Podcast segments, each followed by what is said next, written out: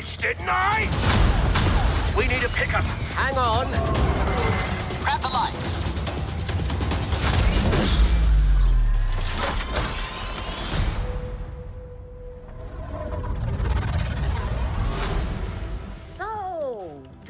Muy buenas, fraguaseras, fraguaseros, bienvenidos un- una tarde más al podcast de la fragua de Vescar. Eh, en esta ocasión eh, también nos falta mucha gente porque tenemos algunos que están malitos, tenemos a otros que, están de, de curro hasta las orejas.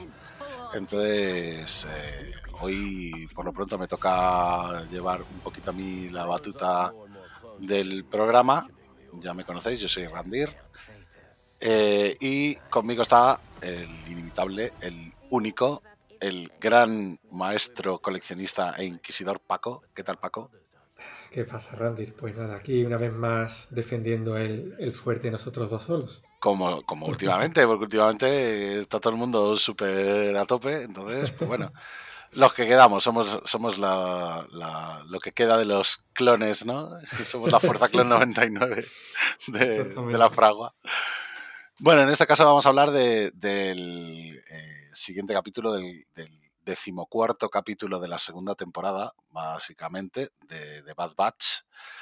Y en el próximo podcast que hagamos, que, que lo haremos además después de grabar este rápidamente, hablaremos ya de, de- Mandalorian, pero en este caso vamos a tratar un poquito este capítulo de, de la remesa mala, que también ha venido cargadito de información, cargadito de cosas y, y con, mucho, con mucha chichilla que, que analizar por ahí. Eh, a mí el capítulo, primero de todo, me ha encantado, me ha parecido fantástico, o sea, tanto cómo lleva eh, la trama, la acción, eh, la música, sobre todo la música me parece que también ha sido acertadísima. Hay un momento además en el que parece que aparece la marcha imperial casi, casi por ahí y todo eso. Quiero decir, ha, ha habido momentazos y, y que ya nos encabeza, ya nos lleva un poco por el derrotero de, de la season finale, que es la semana que viene, con dos capítulos juntos. Una previa ya, o sea, un remate ya para, para después ir a la celebration. así que, así que, insisto, para mí, a mí me ha parecido un capitulazo.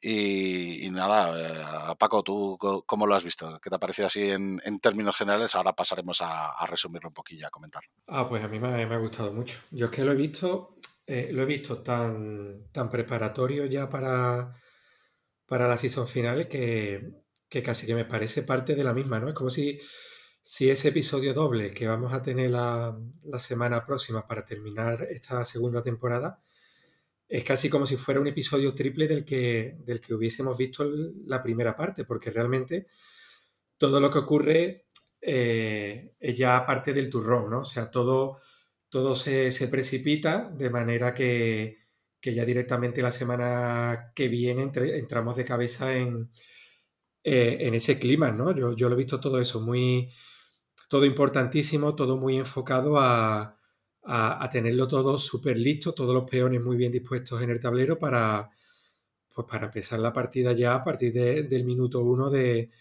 del siguiente episodio. La verdad que creo que desde ese punto de vista funciona muy bien el capítulo y que hay poquitas pegas que, ponerle.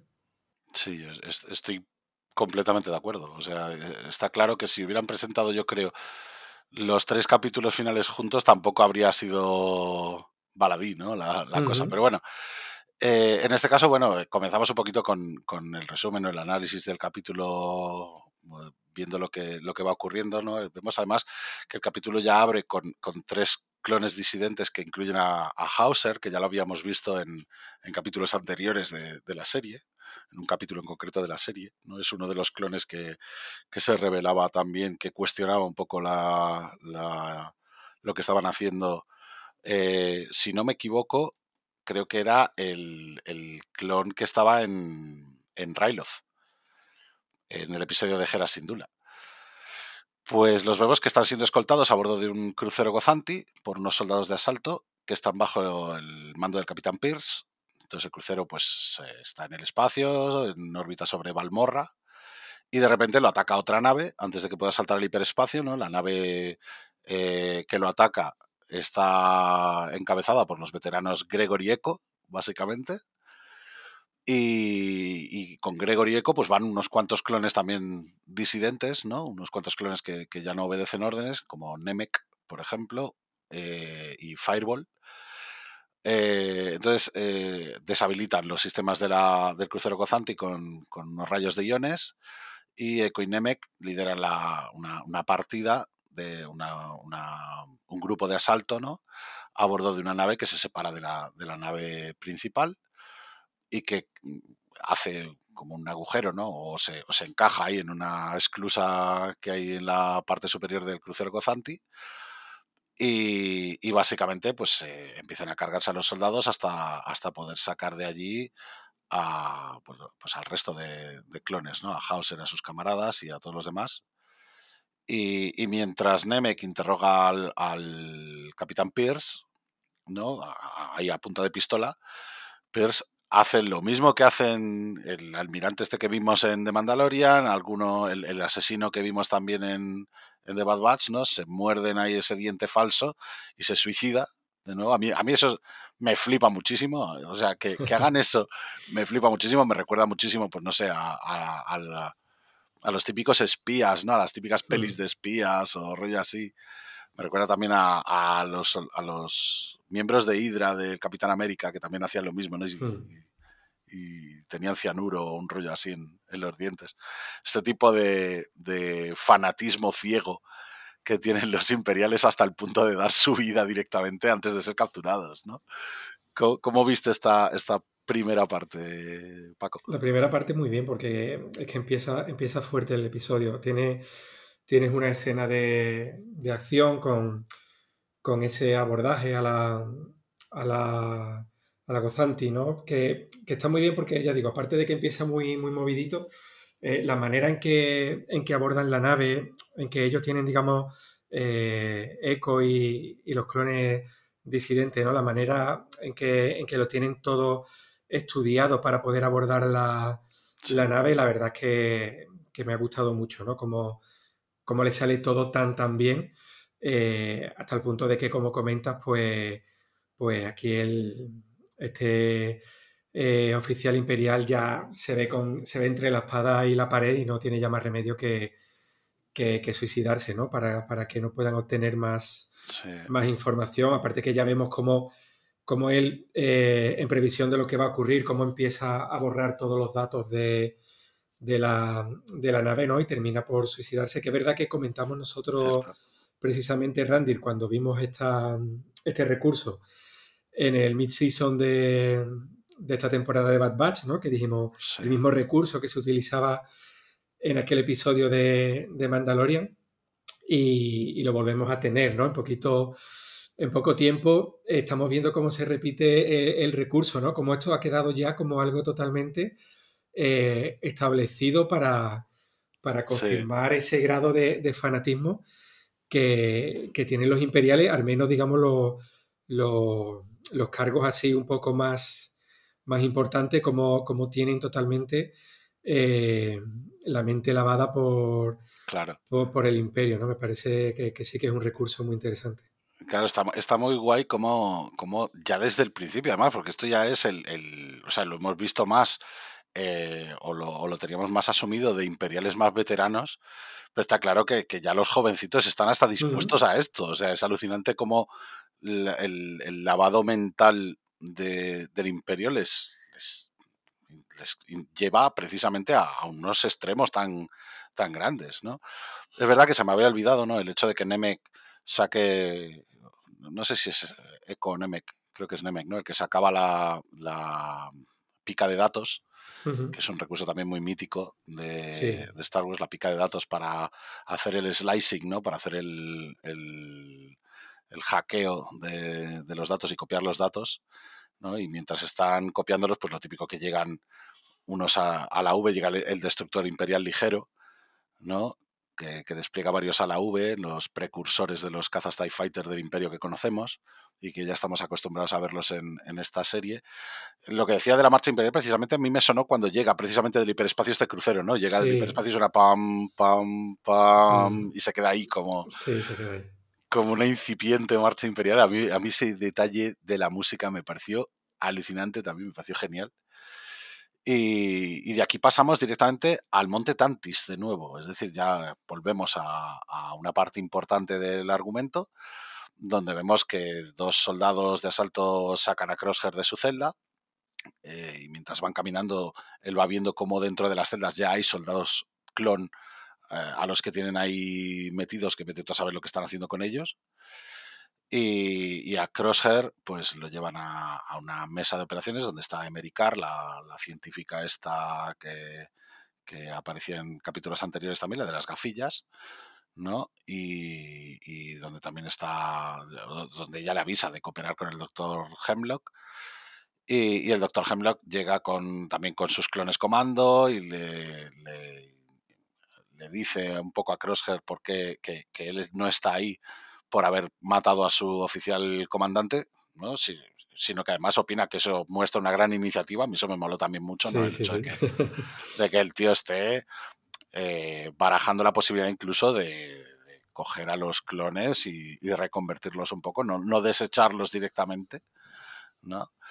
Eh, le, ofrece liberarlo a cambio de revelar la, la, ubicación de la Fuerza Clon 99, algo que ya habíamos vaticinado por H y por B cuando vimos ya el capítulo anterior, yo creo. El anterior no, el, anterior aquel. Hmm. Donde veíamos que llevaban a, a Crosshair aquí al Monte Tantis, a Wayland. Y, en este caso no nos han decepcionado. O sea, Crosshair le dice que la remesa mala no cederá a darle a Omega tan fácilmente. Eh, Hemlock le responde que Omega es propiedad del Imperio, la, mítica, o sea que todos los clones, o sea que es un clon y que todos los clones son propiedad del Imperio. Básicamente, a mí este, este tipo de, planteamientos me gustan también mucho por eso, ¿no? Por, el, hecho de que el imperio es absoluto, o sea, no es eh, reina supremo, por así decir, o sea, lo que quiere lo coge y, fuera, o sea, es el modus operandi mítico de estos villanos y a mí este, tipo de frases siempre me, me, molan mucho, ¿no? Siempre me dan a entender que los oficiales estos son súper bestias y que no les importa nada más que, cumplir las órdenes y que hacer las cosas y tal y cual. ¿No? Eh, bueno, tú interrúmpeme cuando, sí, sí, sí, no, no, ¿eh? Yo es que estoy, estoy, escuchando atentamente porque, vamos, que el episodio lo tengo fresco pero claro, lo, lo explicas también, Randir, que, que, es como si lo estuviera viendo por segunda vez, ¿no? Entonces estoy aquí embelesado escuchando, pero...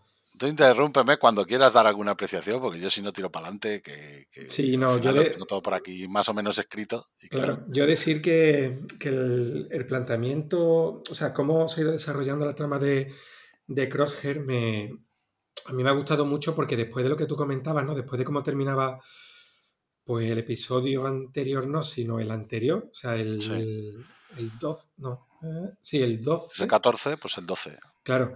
Eh, yo lo que pensaba, ya lo comenté en, en podcast anteriores, ¿no? Yo lo que comenzaba que, bueno, que más o menos que a Crosshair lo, lo iban a utilizar para, para que persiguiera directamente a, a, a, la remesa mala debido al conocimiento que él tiene, un poco pues de sobre ellos, sus costumbres y demás, ¿no?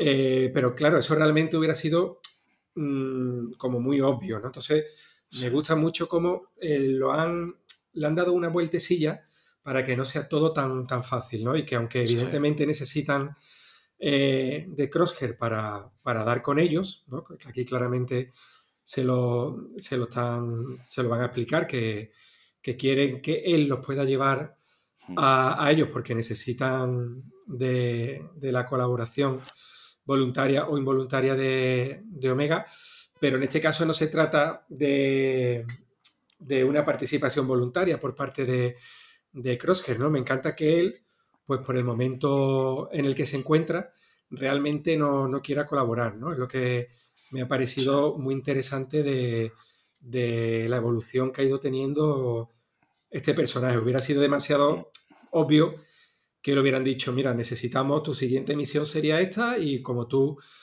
eh, pues rindes pleitesía al imperio, pues la, la catas y punto. Y, no, el personaje ya a partir de ese tercer episodio que tanto nos gustó, hmm. pues evolucionó a un estado en el que ya no, no es partícipe de, las decisiones del imperio y me parece súper interesante cómo él se opone a, esa, esa idea. Es que realmente lo, lo, habrían dejado como un personaje plano en ese aspecto. Claro, claro. O sea, el, el que sigue las órdenes ciegamente y al que al final no, no tiene ningún tipo de evolución y al final, pues a ver, la remesa mala es el, el, el, son los protagonistas de, de, la serie, ¿no? Al final tienen que tener todos un poquito su momento y Crosshair en este caso, como lo habían planteado ya, como una suerte de antagonista, Hmm. el hecho de verlo recapacitar, el hecho de verlo metido en situaciones que él no controla, pero que está obligado a, llevar a cabo, a obedecer y, viendo cómo todo se corrompe a su alrededor y todo se vuelve eh, todo se vuelve ya no caótico, sino, sino directamente desastroso para, para sus hermanos. Esto es, está muy guay para que sea el revulsivo que él necesita. O sea, el hecho ya no de que su propia familia se haya negado a cooperar con el imperio desde el principio, sino que él mismo vea que todo lo que ha estado haciendo realmente no ha servido para nada porque no les importa a, al imperio ninguno de los clones realmente. A pesar de que, de que luego Hemlock le diga que, oye, sí, que muy buena iniciativa y tal, y te liberamos y, y todo el rollo. Que pienso que además es un bluff. O sea, yo pienso que, que le está mintiendo flagrantemente, obviamente. Puede ser, claro. Pero bueno, eh, bueno, él le contesta que él no sabe dónde está la, remesa mala, entonces los soldados lo, atan ¿no? a la mesa, le, ponen ahí unas cinchas para sujetarlo y todo esto. Y, y nada, Hemlock le dice que él, sabe cómo, cómo piensa la remesa mala, cómo operan y quiénes son sus contactos. Y cuando Crosshair se niega, pues ya vemos que, que Hemlock se trae a un droide IT-0 de interrogación, al mítico droide de tortura del episodio 4, básicamente. Y, mientras el droide empieza a inyectar a Crosshair con vete a saber lo que es, eh, pues aparece Scalder que informa a Hemlock y a Carr de que uno de, los, de las naves de transporte sobre Valmorra, que es la nave inicial del capítulo, ha sido atacada. ¿no? De aquí pasamos directamente a Coruscant. Volvemos de nuevo a Coruscant, volvemos al nivel 1313, a ese agujero enorme en la superficie de, del planeta, donde Echo y Gregor llevan a, a, Hauser y a los demás que han rescatado al taller de reparaciones de las hermanas Martez, que resulta que es la base de operaciones que tienen, según parece. Mm, o sea, parece. que parece que las hermanas Martez al final son más relevantes de lo que inicialmente cabría esperar, ¿no? Sí, sí, sí. Me ha, parecido, sí, me ha parecido muy curioso que estén todo el rato aprovechando esto como en plan... Porque sí que es verdad que las hemos visto en un capítulo, ¿no? En Corelia creo que era, ¿no? Hacer ahí alguna, alguna cosilla para los rebeldes, ¿no? Un poco en, en contacto además con, con, los clones también, con la, con la remesa mala. Pero es lo típico, que lo veías y dices, ah, pues bueno, pues vale. Pero ya en el capítulo en el que veíamos a la senadora Río Chuchi, que, ahí, que aquí vuelve a aparecer, la senadora sí. de Pantora, y, y, ya veíamos dónde Rex llevaba al asesino este, donde lo atrapaban, donde lo interrogaban y todo el rollo.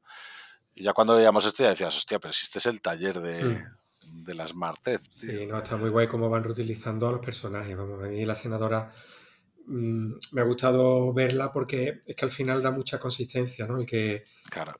el que los personajes que están metidos en el ajo, pues bueno, al fin y al cabo sean, sean los mismos porque son los que están más interesados y, y entonces tiene sentido, ¿no? Que se vuelvan personajes recurrentes y que, Claro. Y que vayamos entendiendo a base de ver, digamos, la reaparición de estos personajes, pues cómo va funcionando esa red que como dice, como dice, creo que lo dice el propio Eco, esa red que están formando entre, entre los clones, pues un poco para, para intentar ayudar a los, a los clones que están, que están presos, ¿no? Sí. De hecho, me, me parecería muy interesante que esta red de clones, porque a mí me mola mucho todo el, todo el el contexto que están aportando, en el sentido de que, por ejemplo, en, en la serie de Obi-Wan veíamos la senda, ¿no? que veíamos sí. a, esto, a, estas personas que ayudaban a los Jedi a, a, huir del imperio. ¿no? Sabemos por Andor también que hay un montón de grupúsculos o de, o de mm, facciones rebeldes que aunque no colaboren directamente, a, a, lo mejor a veces sí, ¿no? Como en el caso de, de Sao Guerrera, cuando le dicen que vaya a ayudar a, al otro, no me acuerdo ahora del, del nombre del otro. Pues no me acuerdo del nombre. No, no me acuerdo. Pero cuando, cuando le dicen que vaya a ayudar, eh, al principio se lo piensa y todo el rollo, luego ve que ahí hay un plan un poco así cuando, cuando quiero decir, hay, hay un montón de facciones, ¿no? Que, él mismo las menciona, ¿no? Los, los neoseparatistas, los particionistas de la galaxia que él llama, ¿no? Toda esta gente eh, que, menciona Sao Guerrera. Los propios partisanos de Sao Guerrera, la célula, por ejemplo, de Lozal de, de, los rebeldes, que fue la primera que nos presentaron. Es decir, al final lo que estamos viendo es que toda la rebelión está muy fragmentada y, y, en esta época inicial, además de, del imperio, no sabíamos tampoco mm, de qué iba cada una o cómo podría mm, presentárnosla, ¿no? Y una de estas células, según parece, es una célula clon. O sea, es una célula que Rex y, y Echo y Gregor y el resto de clones están empezando un poco a montar para, para unir a los clones que están, que están siendo disidentes, ¿no? Y, intentar un poco combatir también al imperio dentro de, sus propias posibilidades, ¿no? A mí esto me mola mucho porque ya es otra posibilidad más que a partir de aquí se puede desarrollar muchísimo. Sí, sí. Que, sabemos un poco dónde acaban Rex, Gregor y el resto en Rebels. Eso lo, hemos visto. pero, pero, joder, en los años en los que ellos a lo mejor están luchando contra el imperio pueden pasar muchas cosas también todavía y pueden tener muchas aventuras y, y se puede expandir mucho. Entonces eso me mola mucho. bueno, vemos... cuando creo que es Hunter cuando le dice al final del episodio, ¿no? Nos estamos saltando un poco la cronología del capítulo, pero muy curioso cuando le dice a, a Echo lo de que cuándo será suficiente, ¿no? Como diciendo, bueno, por mucho que intentéis ayudar, ¿hasta qué punto vais a sacrificaros por, claro. por, esta, por este bien, ¿no? Y, y que me parece súper interesante cómo ellos están totalmente Mm, dedicados a esa causa. Claro, es un poco además esa separación de intenciones ¿no? que tienen cada uno, porque está claro por el capítulo anterior que Hunter está pensando, si no en colgar la, la bandana, ¿no? En el sentido de dejar de luchar y establecerse y vivir una vida normal, alejada de todo conflicto, y, eso, poder vivir su vida con sus hermanos tranquilamente, eh, eso tiene una, una, diferencia muy grande con cómo piensa Eco, por ejemplo, que también lo vemos un poquito aquí, ¿no? Y, precisamente esa, esa, esa frase, ese diálogo es muy relevante en, ese sentido, ¿no?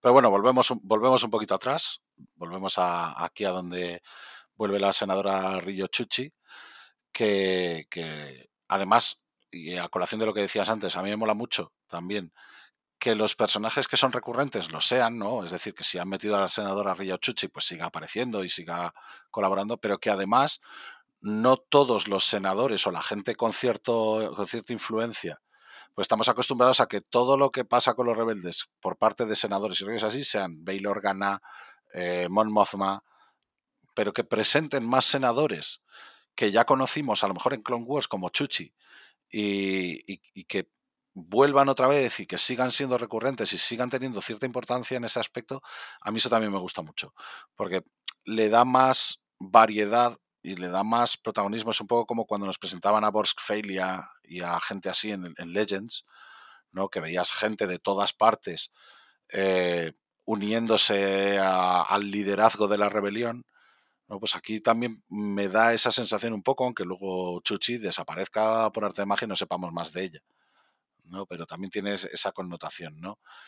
Eh, bueno, cuando Chuchi le, pregunta a Hauser y a los otros clones por eh, a dónde los iban a llevar, ¿no? Eh, Eco les explica que los habían encarcelado por, simplemente por cuestionar órdenes imperiales y, que Gregor los interceptó mientras los estaban sacando a bordo. Hauser le dice que no sabe a dónde los iban a llevar, pero que varios soldados de asalto clon eh, habían sido transferidos fuera de sus mundos en distintas rotaciones, añadiendo que nunca volvieron a vérseles. O sea, que, claro, que ahí ya está la trama esa de descubrir qué pasa con los clones que están sacando y que, no es simplemente jubilarlos. O sea, que hay algunos a los que directamente no se les vuelve a ver. Uniendo un poquito también con la trama del Monte Tantis y, ver de qué va la cosa y si lo descubren al final o, qué es lo que va a pasar, ¿no?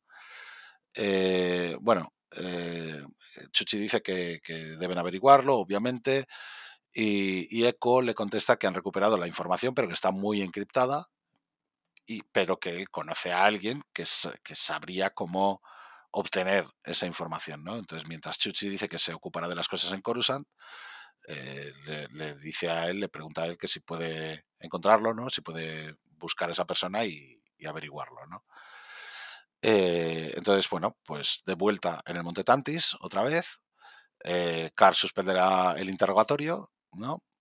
Y, de hecho un soldado salto se queja, ¿no? Diciéndole que tienen órdenes hasta que Crosshair hable y todo el rollo, y ella le contesta un poco que, el prisionero no puede hablar si está muerto. A mí esto ya me dio la sensación, y esto y una miradita que le echaba también a Crosshair, me dio la sensación de que Cara a lo mejor no es tan hija puta como cabría esperar. Sí, a mí también me dio esa sensación. Yo también lo pensé. Ah, que sí. Sí.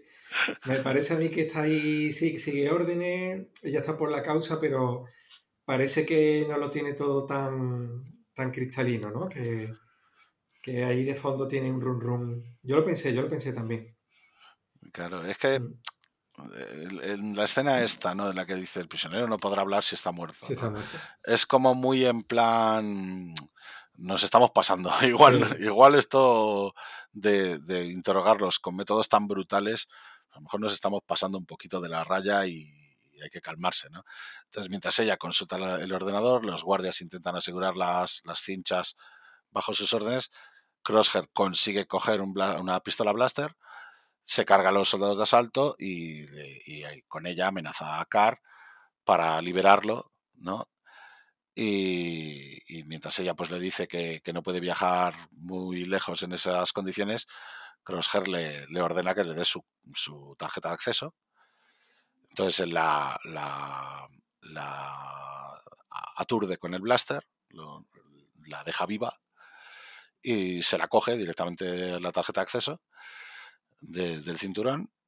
Y entonces, pues Crosshair empieza a intentar escapar, ¿no? Hecho polvo también, porque lo vemos también que está hecho polvo. Está muy, bien, está muy bien representado, por ejemplo, cuando intenta de introducir la, tarjeta en la consola, que le cuesta, ¿no? O sea, intenta meterla y al principio no atina. Y que dispara mal también, siendo él el francotirador que nunca falla. Exactamente, ¿no? Para que tú veas que realmente después de ese interrogatorio y ese proceso, que realmente está, está afectado. Claro. Entonces, bueno, lo que consigue Echo realmente es acceder a, una terminal del satélite donde, donde manda una transmisión, usa precisamente esa tarjeta de acceso para mandar una transmisión eh, en la que dice eh, que plan 88, una cosa así, ¿no?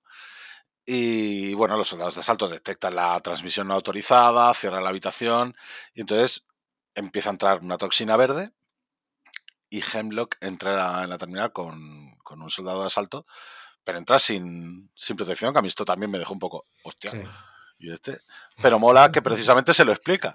Me mola mucho las explicaciones de los villanos, que siempre molan. Mm. plan, entra ahí y le dice, mira, mm, esta toxina yo soy inmune, pero tú no.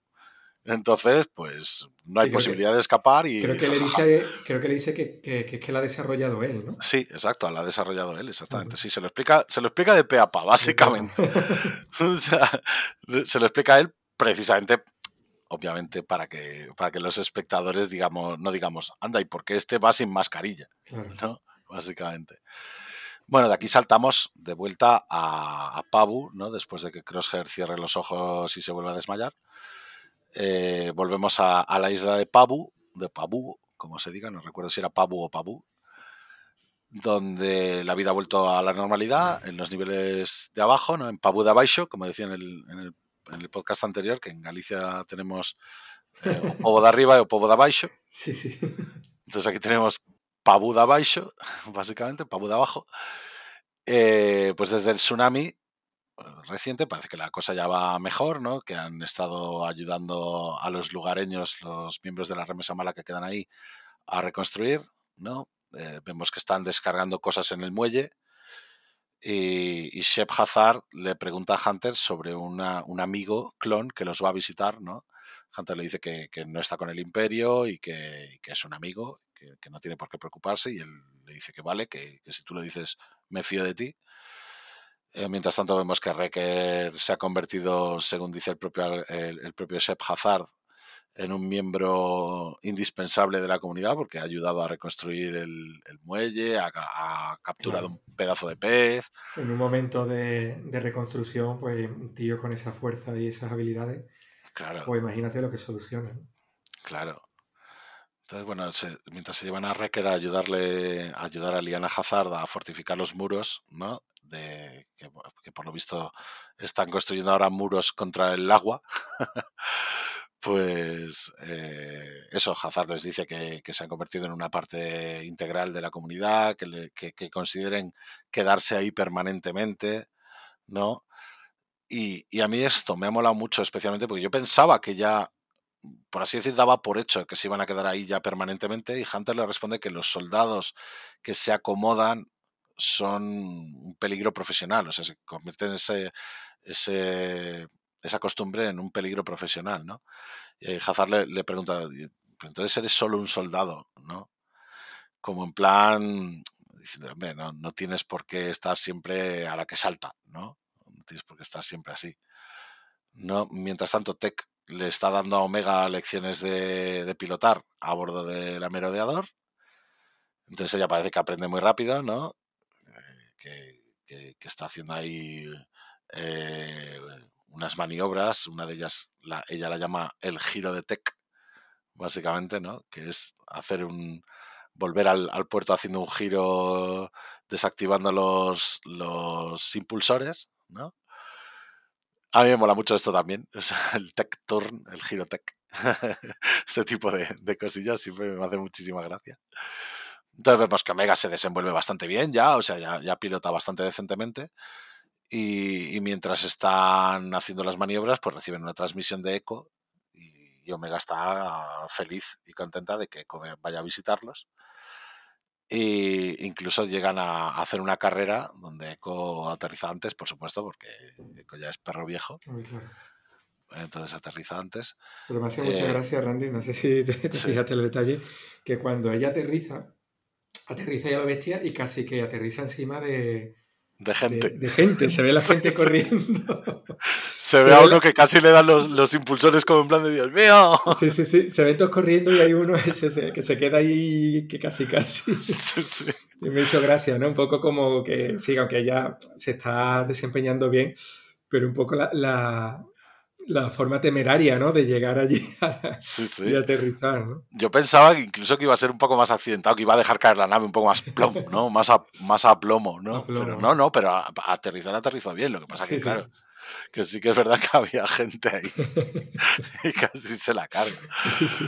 Pero bueno, ver, mola mucho cuando, pues eso, Omega y Hunter Se reencuentran. eh, se reencuentran con Echo, Omega le da un pedazo de abrazo, Echo está sorprendido de que no estén con Cid en Normantel Mm.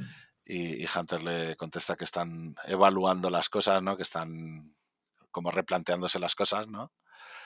Entonces Omega pues le da un, abrazo enorme a Echo y, les dice que, que ha venido a buscar la ayuda de Tech para desencriptar los datos que han encontrado a bordo de una nave imperial que llevaba prisioneros clon y, y quieren saber a dónde los estaban transportando y por qué, básicamente.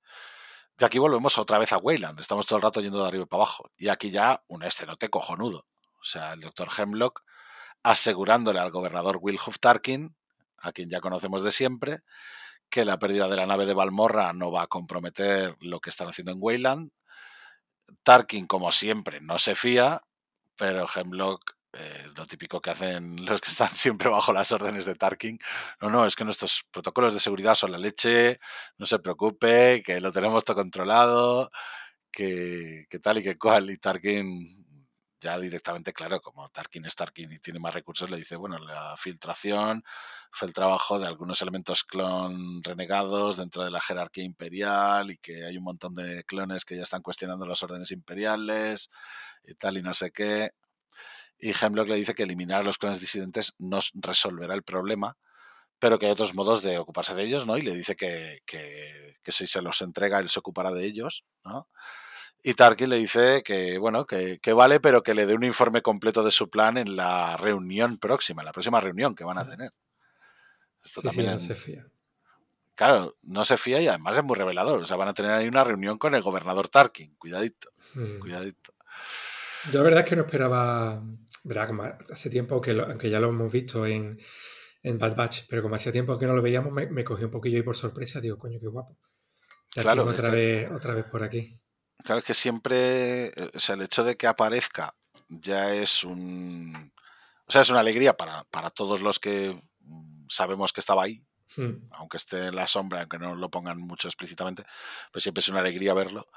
Pero además es lo que le da de, de verdad importancia ¿no? a, a los experimentos, Claro. a Weyland, a, Hmm. a todo lo demás. Es decir, son cosas que el propio Tarkin tiene su iniciativa por todas partes, la ha desplegado Hmm. por todas partes. Entonces, por un lado tiene esto, por otro lado sabemos que tiene otros planetas de la iniciativa Tarkin con otros experimentos. Hmm. Por otro lado, había gente que, que hasta, pues, pues lo leí hace nada, o sea, había gente incluso en las redes sociales que decía que Pabú podría estar ubicado en el propio Scarif. Y decía, pero ¿cómo va a estar ubicado en el propio Scarif? Si Scarif está bajo el control imperial. Y aquí no hay imperio ni, ni hay farrapo de gaita. O sea, mm, a mí no sé, yo a mí eso sí que me descolocó un poco, ¿no? Por parte de la peña. El hecho de, a ver, hacer, nosotros hacemos suposiciones igual de locas muchas veces, ¿no? O, o rollos así, pero joder, yo qué sé. O sea, dar- darles un poco de descanso a esta peña, ¿no? Digo yo. Claro, se supone que están en un sitio que, bueno, que para ellos durante muchos años ha sido un sitio tranquilo, ¿no? Donde relajarse un poco. No creo yo que, que tengan presencia imperial cerca. Claro, yo, yo creo que tampoco. De hecho, es un reducto donde las lleva una, entre comillas, pirata. Llamémosla pirata, pero fije, ¿no? Al final es una persona que está con un perfil bajo, ¿no? Que, Sí, que- no se dedica a negocios lícitos, realmente. Claro, claro. Entonces tiene sentido que, que no las lleve a un planeta imperial directamente, ¿no? Bueno, la cosa es que volvemos a Pabú, donde Echo le pregunta a Hunter si él y los demás se van a quedar ahí definitivamente. Recker dice que no le importa, que podría ser una buena idea. De hecho, yo creo que Recker está feliz y contento ya desde que se comió el sushi aquel en el, en el capítulo anterior. Eh, Echo le explica que Rex ha construido una pequeña red de clones, algunos de los cuales están ocultos o están actuando como contactos dentro del imperio. Mm. ¿no? Y Hunter le avisa de que el imperio es, un- es demasiado poderoso, de que no pueden esperar derrotarlo, ¿no? Y Echo le recuerda a sus hermanos, básicamente, ¿no? Y, y Hunter le, le- le pide a Echo que reconsidere su guerra contra el imperio en esta conversación que, que- que comentábamos anteriormente, ¿no? Eh, bueno, Tech eh, les, les pide a todos que se reúnan en la nave y a bordo del merodeador les explica que el transporte que, que asaltaron pertenecía a la División de Ciencia Avanzada del Imperio. Hunter directamente dice que no conocía esa división, esa unidad, y Tex les explica, Tex les explica que es una operación clandestina de la que no hay ni registros, ni se sabe su ubicación o su propósito, ni nada. Que ha descubierto que está dirigida por el doctor Royce Hemlock, que es alguien, aquí tenemos un pelín de contexto de Hemlock, ¿no? que no conocíamos, es un científico que fue expulsado de los cuerpos científicos de la República por sus experimentos no autorizados y poco ortodoxos, básicamente. Entonces, cuando Omega les pregunta por qué están transfiriendo clones, Tech le dice que, que no lo sabe, pero que los eh, registros anteriores mencionan que había otros clones eh, transferidos a la división de científica y entre ellos descubre que está Crosshair ahí. Claro, que lo que, yo, Básicamente. lo que yo comentaba antes, ¿no? que me parece una manera muy interesante de, de relacionarlos, ¿no? A Crosshair con, con la Bad Batch de cara a, este final de temporada, de una manera, hombre, un poquito más inteligente y no tan obvia como, pues como a mí, que bueno, que yo tampoco soy guionista ni mucho menos, se me, se me habría ocurrido, ¿no? Me parece muy interesante cómo, cómo está hilado de una forma lógica, porque tiene lógica, pero, pero inteligente. Claro, es que al final, mm, o sea, la sensación que me da con, con la serie de animación, las series de animación siempre las subestimamos. Siempre decimos que como son para un público más joven, quizá, eh, pues que las tramas no suelen ser complicadas, no suelen ser enrevesadas, y en este caso tampoco es que sea enrevesada, no es enrevesada realmente. Pero, pero sí que es verdad que no es tan obvia. Sí que es cierto que, que la vas viendo y a medida que la vas viendo, pues sí que te puede resultar un poco predecible. ¿No? Sobre todo cuando, pues como a gente como nosotros que hemos leído mucho o hemos visto mucho cine o hemos visto, ¿sabes? Bueno, como nosotros. Yo no, tampoco soy aquí el, el mayor experto en nada en absoluto, pero, pero yo qué sé, pero sí que eh, a lo mejor estamos ya por, por haber leído más simplemente, o sea, por el hecho de tener más años, hemos vivido más aventuras de este tipo y nos resultan más predecibles, ¿no? Pero mm, para los chavales que puedan ponerse a ver esta serie, puede ser una trama bastante interesante. Dentro de lo que cabe, les puede dar muchas ideas, ¿no? Les puede aportar muchas ideas para, para eh, ver cómo, cómo ir hilando un argumento más o menos sólido. Y, creo que lo han resuelto también, que lo están resolviendo también muy bien, ¿no? O sea, lo que todos pensábamos, yo creo que era un poco lo que comentabas tú antes, ¿no? El hecho de que mandaran a Crosshair a, a lo Terminator, a, por ellos y, viéramos a Crosshair lucirse 50 veces y todo el rollo. Al final lo que vemos es un Crosshair mucho más humano, eh, menos, mm, menos robótico, ¿no? Con, la iniciativa eh, propia, además de, una persona, de un ser vivo que piensa y que, y que además está acostumbrado a, situaciones de este tipo, ¿no? Y, y, que el tío es incluso así es resolutivo. O sea, en cuanto puede coger blaster, en cuanto puede se escapa, quiero decir, es un tío con, arrestos y con, acostumbrado a estar en situaciones jodidas, ¿no? situaciones de estrés militar grande. ¿no? Pero parecía, como hemos comentado, ¿no, Randy? Que parecía que él el que iba a, perseguirlos hasta la extenuación y, un poco al revés, ¿no? Eh, van a ser ellos los que aparentemente eh, van a ir a buscarlo a él, ¿no? Va a ser un, claro. un acercamiento a la inversa, que es por lo que claro. comentaba yo que, sí que me había sorprendido un poco la, la resolución. Es, que aquí viene el de la cuestión, es decir, cuando, cuando dicen que han encontrado a Crosshair, cuando Tech dice que ha encontrado el número de Crosshair en el registro de transferencias, dice que también comprueba todos los canales de comunicación y que encontró una señal muy reciente de ayuda con un código antiguo de Crosshair con el mensaje plan 88 el buscador. Entonces Tech cree que Crosshair les está advirtiendo de que, de que van a por ellos. Y claro, y aquí entra Hunter y dice, ya, pero podría ser una trampa porque Crosshair también nos la ha jugado. Entonces esto también es una forma de decirte, ¿van a ir a por él? Posiblemente. Van a ir a, como decía Obi-Wan, ¿no? A hacer saltar la trampa, ¿no? En el episodio 3, ¿no? Decía, ¿cuál es el siguiente paso? Pues hacer saltar la trampa, ¿no? O sea, aquí básicamente sabemos, o yo creo, que en este caso podemos teorizar que, se van a encontrar con él o que van a ir a, intentar rescatarlo también. Pero, pero mola que Hunter no se fíe. Claro, claro, ellos tienen la, duda, o sea, no lo tienen claro. claro, del todo. Puede ser también una estrategia de, de, Crosshair, ¿no? Que sin saber dónde están exactamente, pues, lo, pues una manera de atraerlo, ¿no? Es, muy lógico, es lo que decía, es que es muy lógico la manera en que se plantea y esas dudas son totalmente eh, lógicas. De hecho, sería normal que entre comillas pensaran que es una trampa y que no, que no quisieran ir. Claro, a, mí, me habría parecido raro si alguno, de hecho, Hunter me parece el, más... Sí, normalmente es el que antes se da cuenta de... Claro, es el más perceptivo de, estas cosas, el más táctico. De hecho, por eso es el líder, yo creo, ¿no? Porque es el que organiza y todo el rollo. Entonces está muy guay que cada uno, porque Wrecker, por ejemplo, en ese momento dice, ¿y cómo no? ¿Y cómo lo sabemos? ¿Cómo lo averiguamos? Si es una trampa o no. ¿No? Wrecker lo que pregunta es, vale, ¿y cómo lo hacemos? Tech les da la información y, y Wrecker dice, vale, ¿y cómo lo hacemos? Pero, pero es Hunter el que dice, cuidado no vayamos tan deprisa porque a lo mejor nos metemos aquí y salimos de Guatemala para meternos en Guatepeor. ¿no? Entonces, bueno, al final está guay que, no traten, lo que decía antes un poco, ¿no? Que no traten al espectador de tonto tampoco. Que, incluso los críos que puedan ver esta serie, los críos muchas veces tendemos nosotros mismos, por, por ser mayores, tendemos a idiotizarlos, pero los críos no son idiotas. O sea, los críos también entienden este tipo de, planteamientos y, también entienden que, ojo, que el, peligro existe y, está ahí por algo, igual que entienden un poco cierta violencia, ¿no? Eh, quiero decir, no, a lo mejor una violencia a lo, a lo brain dead, tu madre se ha comido a mi perro, ¿no?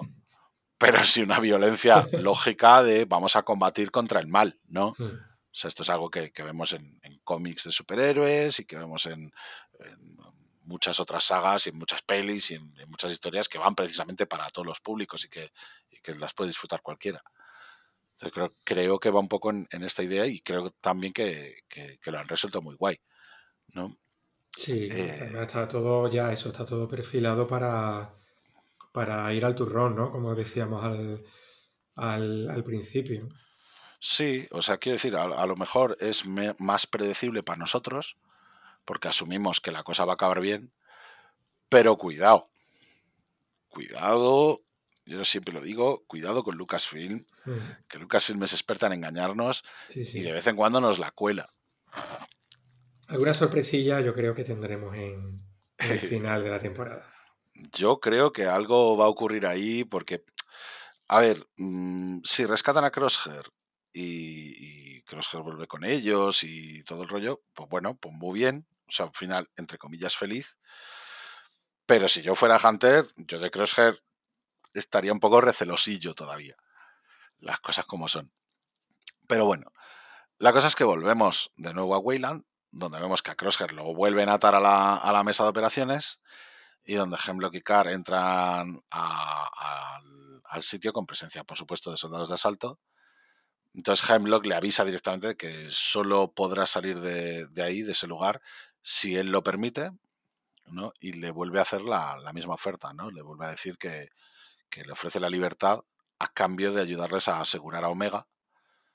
Y, cuando Crosshair vuelve otra vez a mirarle sin decir nada, ¿no? A, a mirarle así desafiante, pues eh, Hemlock ordena a Carr que, que, bueno, y al, al droide de, de interrogación más bien, que incrementen el nivel de, de la dosis de drogas y, y mientras Crosshair pues empieza ya el pobre a, a sufrir esos efectos, Hemlock sonríe mientras Carr mira preocupado, que esto es lo que yo decía, que a mí también me dejaba un poco así, ¿no? El hecho de que siempre tiene que haber un imperial que, que diga, joder, nos, nos estamos pasando. Nos estamos pasando un poquito. Entonces, pues a mí esto también me dio esa impresión y creo que aquí terminaba ya el, el capítulo. Creo que ya no había nada más. Sí, no, no, no. Creo que estamos ya en el, Estamos en ya el en el- final, sí. en el final. Pero básicamente, pero básicamente eh, es lo que tú dices, ¿no? Básicamente nos han dejado ya a las puertas de los dos que quedan, que, que como van a ser un. como van a emitirse a la vez, eh, pues al final tendremos ahí un. Bueno, es que el miércoles que viene vamos a tener Star Wars a barrer. Pues vamos a tener de Mandalorian y vamos a tener dos capitulazos de, The Bad. Batch de season finale. O sea Sí, que sí. tenemos ahí un, un día bastante, bastante potente, yo creo. Sí, eso sí que es la primera vez que creo que pasa, que tengamos hasta tres episodios de Pues es series en, un, sí, en un mismo día. Sí, sí, de hecho sí. O sea, yo no recuerdo que haya habido no ni más solapamientos ni, ni, ni nada más. O sea, al final estamos aquí asistiendo a historia de la saga, básicamente. Así que, así que bueno. A ver, yo Pues, creo que la sí. resolución podemos teorizar algunas cosas que seguramente que algunas aceptaremos, pero, pero yo estoy seguro que algunas sorpresillas se, se guardarán, ¿no? Para que todo no termine de la, de la forma más obvia. Mm, No creo. no Yo sé. creo, creo que lo han pensado todo muy bien hasta ahora como para que al final todo termine de una manera muy, muy sencilla, ¿no? No sé, o sea, si al final la intención es dejar un, un final cerrado por si las moscas, puede terminar de una forma un poco, un poco quizá más predecible, ¿no? Pero si la intención, porque es lo que decía, yo no sé si ya han firmado para una tercera temporada. No, yo creo que no se sabe. Lo que sí que es verdad, Randy, es que lo, creo que lo hablábamos, no sé si la semana pasada o la anterior, pero es que hay una cosa muy clara, que es que las series de, estas series de animación Sí, eh, suelen funcionar muy bien, entre otras cosas, bueno, indiscutiblemente porque suelen gustar, pero es que no son caras de producir. A ver, evidentemente cuestan su- sus millones de, de dólares, pero en comparación con el live action, eh, la animación Claro. es bastante más económica. Entonces, yo, por eso yo creo que aunque estas series tengan una audiencia menor de, lo que, de las que puede tener una serie eh, live action, yo creo que suelen ser rentables. Vamos, Sí. tiene que ser un desastre para que, para que no sean rentables, que bueno, que alguna ha habido, ¿no? Ya sabemos que eh, Resistan, pues bueno, pues la cancelaron creo que a la segunda temporada, si no recuerdo mal. Pero yo creo que en general, muy mal, muy mal, muy mal se tiene que dar la cosa para que ellos no puedan eh, acabar la serie con las ideas que, tengan más o menos planteadas, que no sabemos cuántas temporadas van a ser, pero yo, yo sí creo, yo tengo confianza en que, en que vayan a ser unas cuantas más. Yo espero que sí también. De hecho, en, Resistance, por ejemplo, la cancelación de la serie se produjo muy pronto, yo creo. O sea, fue como, fue como en plan de, eh, tenemos dos temporadas y en dos temporadas se acaba. O sea, quiero decir, lo avisaron con mucha antelación. Eh, como en plan de esto es lo que hay y de aquí no nos vamos a salir. Es simplemente pues un viaje que nos va a llevar hasta las secuelas, ya está. Y, no vamos a contar nada más, parece. ¿no? Que luego, vete a saber, a lo mejor la retoma Filoni dentro de unos años y, nos sorprende a todos, ¿no? Pero, pero con estas, eh, estas parece que directamente, eh, parece que sí que buscan una continuidad sobre todo de cara a, en, este caso yo creo, en este caso concreto, además yo creo que es muy claro porque continúa directamente Clone Wars. Aunque no trate de los Jedi y no trate de, de, personajes que hemos visto en las películas directamente, pues algo quizá Cody, Rex, alguno puntual, ¿no? Quiero decir. Pero aunque no trate, aunque los protagonistas no sean Anakin o no sean Obi-Wan, Mace Windu, toda esta gente que, conocimos ya en, las precuelas, ¿no? Eh, creo que poco a poco sí que se han ido haciendo un huequecito en, cierto sector del fandom y, creo que, han calado, ¿no? Creo que, o por lo menos están calando en el fandom porque hay, hay joder, han sacado muchísimas figuras, han sacado eh, muchísimas cosas que a mí me dan por pensar que al final eh, estos clones que a priori mucha gente decía, bueno, a mí esta es una serie menor, no me interesa tanto, pues de repente están viendo que, ojo, que la serie es muy competente, cuenta cosas mm, de, una forma muy buena, muy, muy competente también, y, que está aportando mucho al lore. O sea, date cuenta que hemos visto, por ejemplo, la transición directa de soldados de asalto, de clones a soldados de asalto. O sea, cosas que no se explicaban en ninguna otra obra directamente o tan, o tan explícitamente como se pueden explicar en esta, ¿no? Y, al final yo creo que, trata un poco de eso, ¿no? Que, trata un poco de aunar tanto la trama principal de estos clones con capítulos que muchas veces mucha gente llama de relleno, para mí un término que no aplica en este caso, pero, pero que mucha gente llama así, ¿no? Que yo prefiero considerarlos partes de, la, vida de esta peña, básicamente, porque la serie va de ellos, ¿no? Pero que luego sí que se abre a, un contexto mucho mayor que te explica la propia serie. Y, ese contexto además afecta mm, de una forma directa a, a, la saga como tal, a la saga en conjunto, para comprenderla de una forma más global, ¿no? Más completa yo creo. Entonces creo que es un acierto que sigan con ella y creo que sería un acierto que, hubiera una tercera temporada también, porque, insisto, yo no sé si se ha, si se ha anunciado o no. Yo, que tenga constancia, no. Yo creo que no lo han oficializado. Yo creo recordar que tampoco, por lo menos no me suena haber visto ninguna noticia de que se ha renovado ni, nada de eso. No, pero, a ver.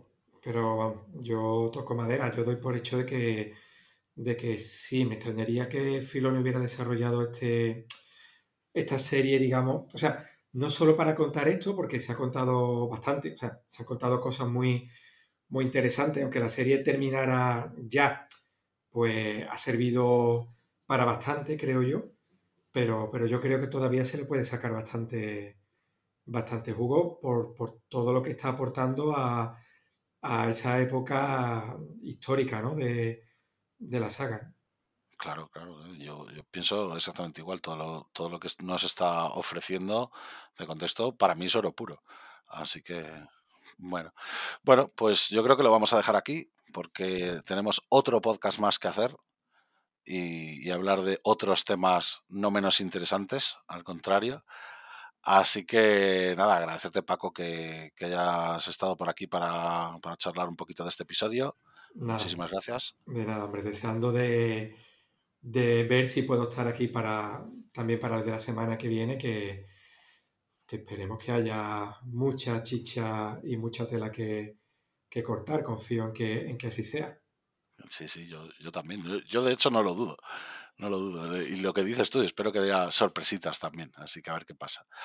Eh, nada, agradecer también a, a, todo el mundo que nos escucha. Como siempre, muchísimas, muchísimas gracias por, por emplear vuestro tiempo en, en, escuchar nuestras divagaciones. Y, nos vemos en, el siguiente. Así que ahí estaremos.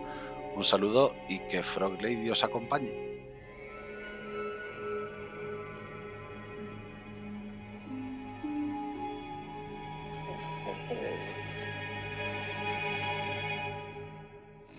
Mandalorian.